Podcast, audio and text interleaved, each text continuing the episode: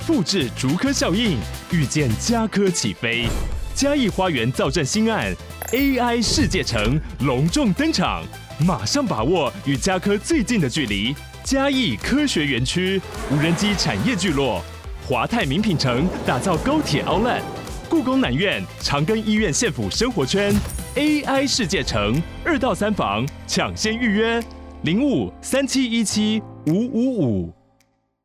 Hey，大家好，我是摩尔，欢迎收听摩股史塔克。最近发生蛮特别的事情，就是我的 Gogoro 停在路边被人家撞到，然后因为这样子，它的损伤大概是半边的车壳都撞到嘛。然后后照镜歪掉啊，刹车歪掉，那个歪掉感觉像是平常刹车你是可以从头到尾，就是那个活动范围是百分之百的话，那撞完之后它就只剩百分之三十二十，就是你碰一下它就到底没办法去完整的刹车这样子。然后看起来应该撞击力要蛮大的啦，所以说才会变这样。然后可能那个把手那边有一点点歪掉，但除此之外就还能骑，整体还能骑这样子。那后续就是还能骑，我就慢慢的骑去他的店里修，这样子要修一万七。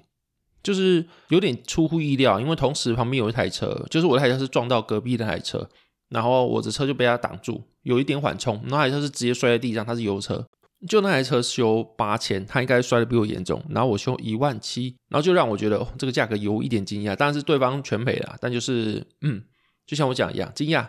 然后去回想起来哈，就是 Gogoro 它好处其实蛮多的，你去比较相同油车的话，传统油车的话。它可以侦测胎压，它可以用手机当钥匙，它可以找到附近换电站，你要换电话，只要打开手机就可以找到。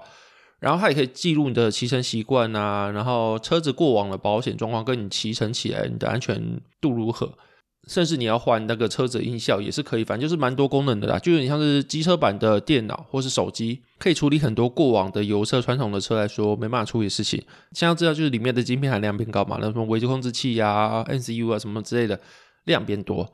那这个对于你如果长投资人来说，像我可能会去关注一些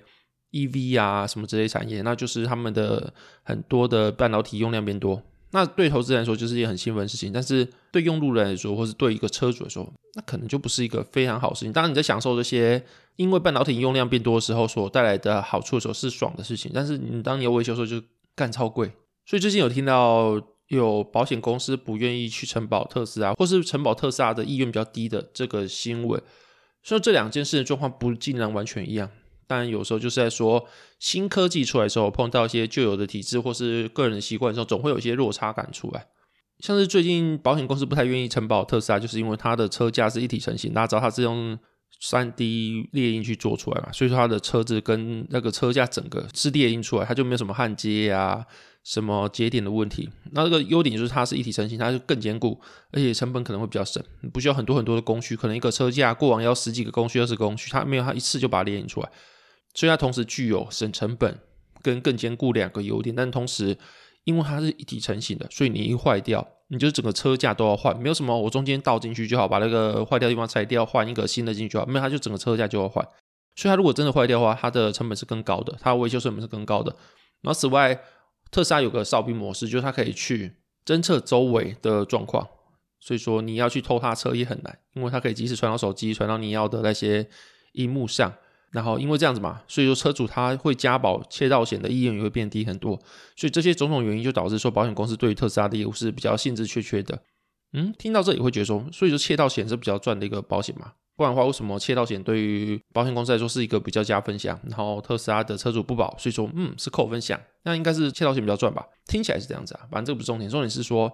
最近聊到的就是百物都变越来越娇贵的感觉啊！你的手机摔坏，以前什么 Nokia 不会很贵，现在摔坏它修都四千起跳的，然后 GoGo 摔掉可能就是一万七，就是传统油车两倍，然后特斯拉可能撞到的话也是比较贵，因为一般车祸很难不伤到车架吧？就是你车架可以不要坏掉，可以坏的很少，但是完全不变形，完全不需要换，也有点难吧？就是你不会摔很严重，但是你不可能完全没伤到。所以说，通常情况下是不是也是蛮高几率换车架？我没有开过特斯拉，所以我不太确定，可能就是要特斯拉车主出来试一下，或是如果有兴趣可以分享一下。反正总之，就是百物好像都变得越来越娇贵。现在做一件事情跟以前做一件事情，哦，如果说伤害到别人的话，以前可能花个几百块、几千块能完成，现在可能没有破万是完成不了。虽然说算上通膨的话，钱板就变小，但是可能就是因为越来越娇贵，所以你花钱也是因而会变更多。这让我想到一个可能不那么完全相关，但又可以拿出来讲哦。就是你最近有看到，你们最近有没有看到那个美凤姐的新闻？她六十七岁长那样，真的是一个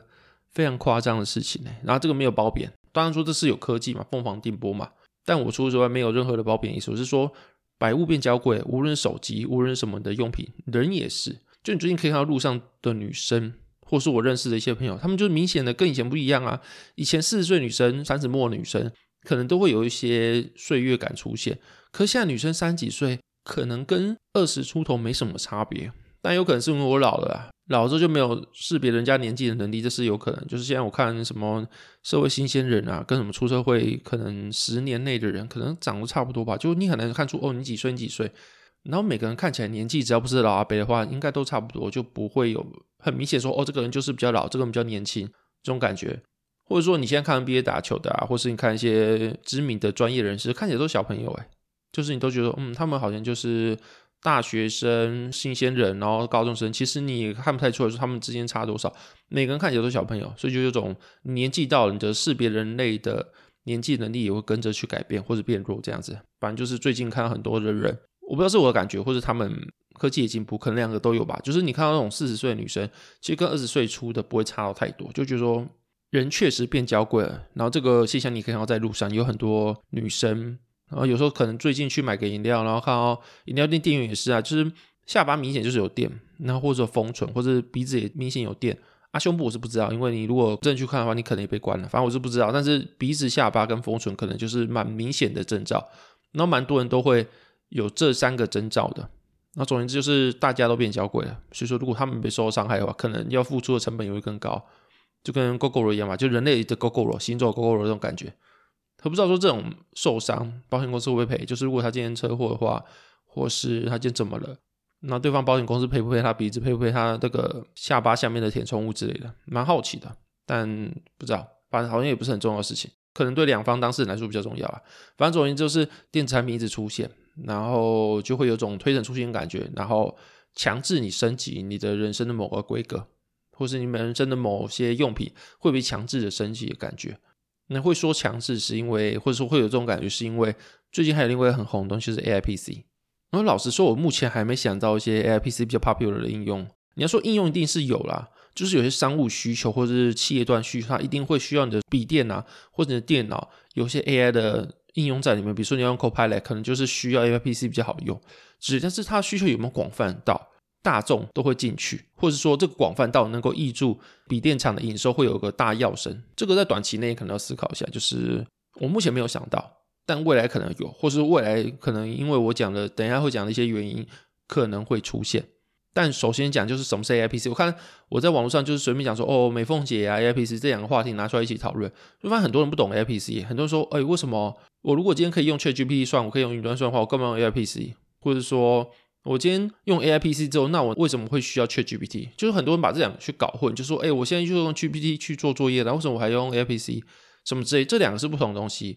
一个是 Cloud 端的 AI，一个是 Edge 端的 AI，他们两个是完全不同的东西。所以什么是 AIPC？简单说，它就是一个 PC 加上更强的 GPU 或者 CPU 啦，就随便就是一个装处理器加上去升级你的记忆体。那顶多就是它的晶片上面再弄个模型上去，像是高通好像有用 Llama，就是 Meta 一个比较小的 LLM 模型嘛，把它放到手机里面去。然后另外发哥好像也有类似的东西，反正整体而言就是规格更好的电脑而已。那问题就来就是为什么我们会需要规格更好的电脑？因为我们会希望上面跑 AI。但问题是我们有 GPT 可以跑啦，然后我们要画图的话，有其他的生成图片的 AI 可以用。那为什么我们还需要在电脑上面跑 AI？或者说，哎，电脑上面跑 AI 跟在 GPT 跑 AI 不是同一件事情吗？大家会这么想。那这可能就要讲到就是原理。就拿 GPT 举例好了，今天你要在 ChatGPT 上面跑 AI，你的问题就是你要去输入一些文字，然后输入完文字之后，它会透过网络的管道去传到他们远方的伺服器，比如说可能在南部。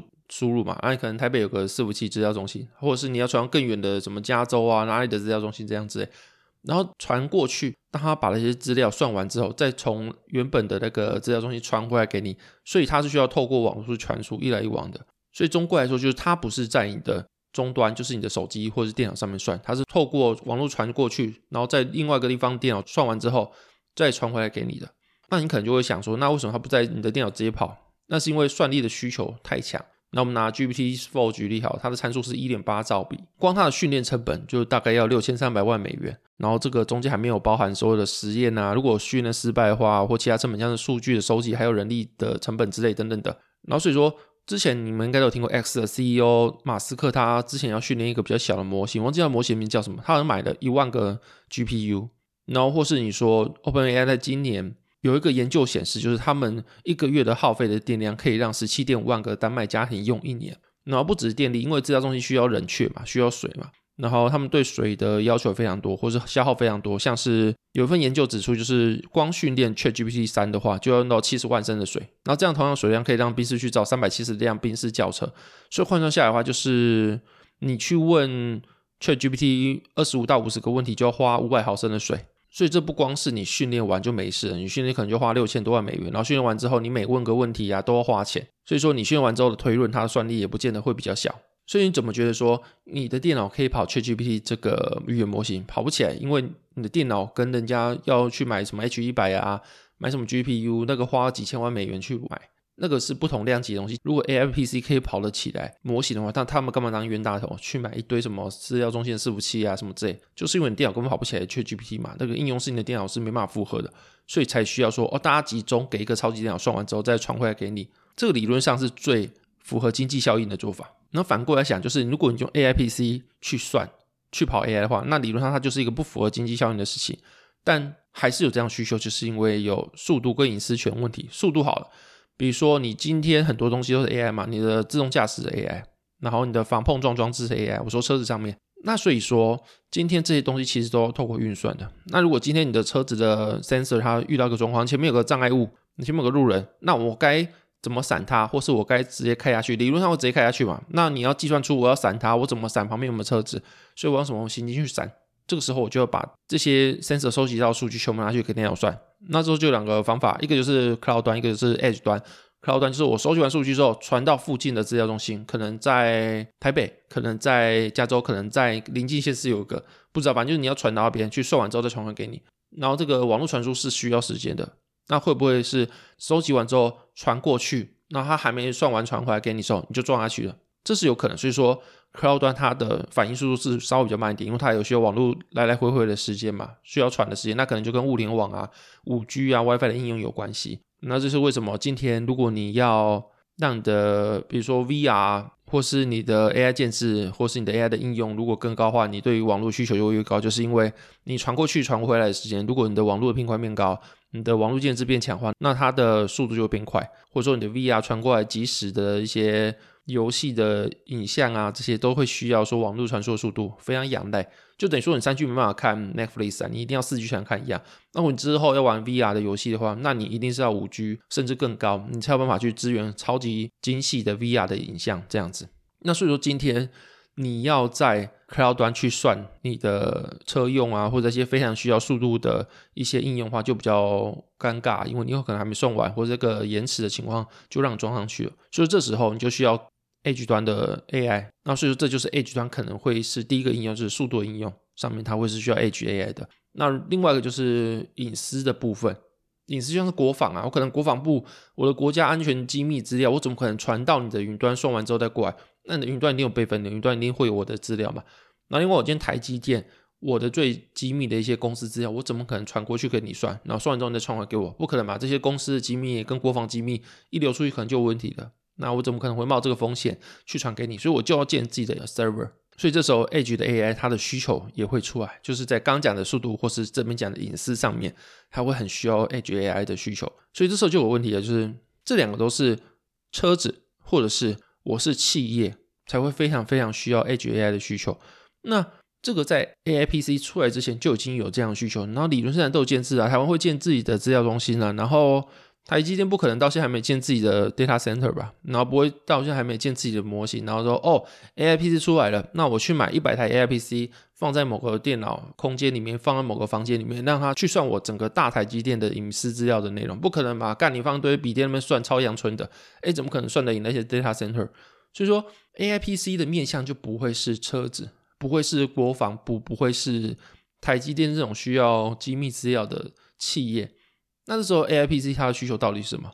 可能一些商务人士他可能需要 AIPC 去帮他处理一些事情，比如说 Copilot 可能用 AIPC 算会更快。就除非你要用非常非常非常强的 AI 的模型，不然说你现在电脑去玩游戏啊，去做基本文书都堪用。所以 AIPC 的面向就不会是一般的大众、普遍大众，而是那种商务人士或者比较尖端、有种哈扣需求的人士，那就是个非常小的比例。所以我一开始还会说，AIPC 能不能面向大众，能不能创造出一个足够影响公司营收的比例，那才是问题。目前的话，AIPC 感觉就是一个炒作的话题，我是初期的一个议题的发酵，但是它这个非常非常非常远之后的将来。它不会说明年全世界人都觉得哦，干我在电脑上面就需要个 AI，不可能。这个习惯可能是演进。像现在智慧手机出来几十年了，也不是每个人都有智慧手机，好像普及率多少六七成嘛，还是多少我忘记。反正就是现在智慧手机也没完全普及，网络也还没完全普及，还是有些国家没有网络。然后这个情况下，你哪可能会觉得说 AIPC 在明年就会有三趴普及率？不可能，因为不会那么多人需要 AI，而且需要 AI 的人。又有一大部分用 Cloud AI 就可以完成，不会需要到 Edge AI，所以这时候 AIPC 的需求到底在哪里，是我比较想不透的事情。不过你要说 HAI 大家有没有需求，其实有，而且在身边非常久。像是你的录音的时候，你用麦克风录音，理论上一定会有环境音的干扰或吱吱声的干扰，那为什么都没有？难道是因为它可以很厉害的只收你的嘴巴声音，然后不收环境音吗？不太可能嘛，就一定是收完之后，它用 AI，就是用它自己比较小的那种，只专门能够去消环境音的 AI，去把你的一些杂音都消掉，只留下你的人声。然后或许这个跟大众的应用比较远一点，那你用拍照就好了。你拍照出来的时候，它怎么可能一个 sensor 把你的光全部都收进来，然后就可以拍那么美，景深啊什么都出来？不可能嘛，就你当下你可能去拍的环境，它本来就没景深啊，它本拍照就没那么柔和，就是一个很丑的图片，那你拍起来怎么可以变那么清晰，然后变得还蛮好看的？那就因为手机的 AI 帮你自动算好怎样最好看，怎样才是最符合现况的要求。所以说手机的照相机本来就是个 AI 的应用，就是个 AGI 应用，它就上面直接帮你算就好。因为这种比较小的模型，手机也跑得动啊，那它就不需要去传到终端去帮你算完再传回来。所以说如果今天比较小模型的话，理论上是终端能够算的，它就直接帮你算好，就不需要去传到 Cloud 那边去帮你算了。所以手机就是一个应用，然后麦克风就是一个应用，然后生活中还有很多应用，就相关应用的话都可以留心一下，应该都可以看得到。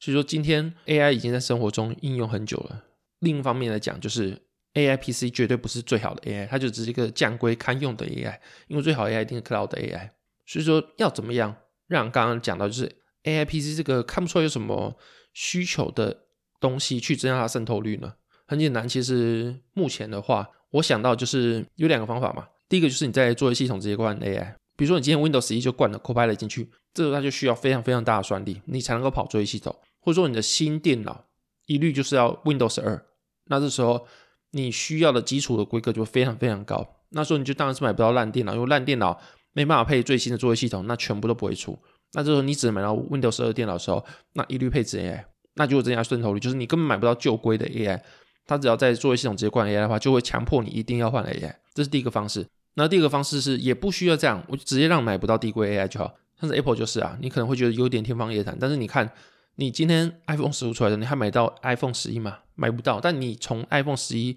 用到 iPhone 十五，你可能会觉得说 iPhone 十一跟 iPhone 十五在体验上有非常非常大的差距嘛？其实也没有，但就是一个它一直帮你升规，但你其实感受不到有什么差别。但你要去买旧规的东西，它就是买不到的一个说法。所以今天它就是不要让你买到低阶的系统，不要让你买到低阶的硬体。那也是一种增加渗透率的方式，而且我觉得这个是一个非常 make sense 的方式，就是目前实际上环境有这么做了，所以你直接第一个作业系统灌 AI，第二个就是不要让你买到低贵的系统，那这两个方式都可以让你增加 AIPC 的渗透率。那当然，如果你要君子讲武德的话，比较武德的做法应该就是你就是用个大家都很想用的 AI，然后让大家觉得哦我好棒，那我就去用，比如说串流媒体好看，大家就愿意去换四 G 啊。但是说你今天你买不到三 G 手机，甚至你快要买不到四 G 手机，大家都转五 G，那就是一个强迫你换，因为买不到低规一个做法，这也是在手机上可以应用。但主要来说，就是如果你要比较讲武德、比较讲道德的话，就是你去用个大家很喜欢的东西，然后大家愿意主动花钱的掏出来去换这个硬体需求，那这个方式，比如说很好玩的游戏，会让人想换显卡，或是一个好看的电视，让大家想要去办 Netflix 这样子。但实际上，这个社会的运作就是我强迫你换，然后我大家联合起来要你换，你就得换三 G 转四 G 转五 G。或者你说 iPhone 十一到十五，或者说什么 Windows 七、Windows 八，我小时候什么 Windows 九、Windows XP 什么之类的，Windows 两千什么之类，啊这些都没有啦，对不对？因为这个世界就是可以强迫你换一些东西，然后你可以说是因为时代潮流需要，但实际上无论是不是，你就是买不到旧东西。那时候就会增加渗透率。所以说可以用这几个方式增加了。但我觉得以目前来说，AI PC 的渗透率要在近期能够真的灌营收进来，然后反映在它的营收上面，其实有点困难。所以说近期 AI PC 你可以说是一个长线的开端，但有点不完全是它没有实质的基本面在里面，然后比较像是一个对未来的赌注吧。啊，所以说就是可能就是要考虑一下，如果你要去参与这场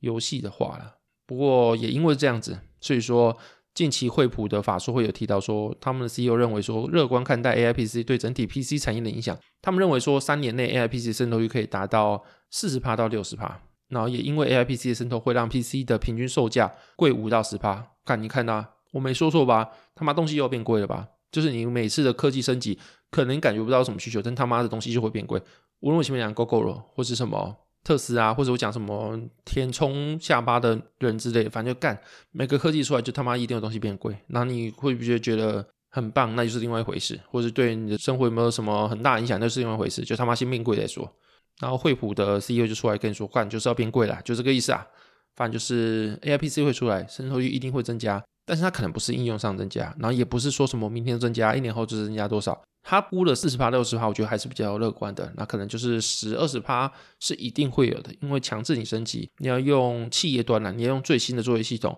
才会有治安上的一些最完善的保护，或是那些 IT 产业给你最好的一些售后服务啊、维护服务啊。那你一定要用最好的系统的话，那企业端一定会率先去用。可是你要说个人消费者的话，有没有需要到 AI PC 这么好的规格，可能就要再看一下。反正就是一定会慢慢的增加渗透率，但是目前看起来没有什么应用，没有什么需求了。不过大家就是会搞错什么 ChatGPT 呀、HAI 啊、Cloud AI 这些东西，大家可能就还是有些误解，所以这集就顺便一起聊一下这样子吧。然后这个整个就是会是一个像我开始讲的，就是投资人开心。因为需求增加嘛，而且周期也会去有所转变。比如说我今天旧电脑啊，去换 Windows，看直接卡死，因为你没有 AI，那没办法，我只好换台电脑。所以这些东西就会导致 PC 的销售出货量变高。然后，但如果你今天是使用者的话，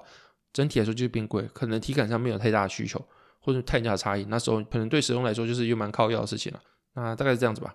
那接下来来到讲话时间，第一个笑话是。刚刚在路上经过算命摊，想要给他算一下。算命师拿我的手相之后就开始看，然后看一下，发现说：“哎，看这个是富贵手。”然后这时候我就很开心跟他讲说：“哦，真的吗？”他说：“对，你这个要看医生。”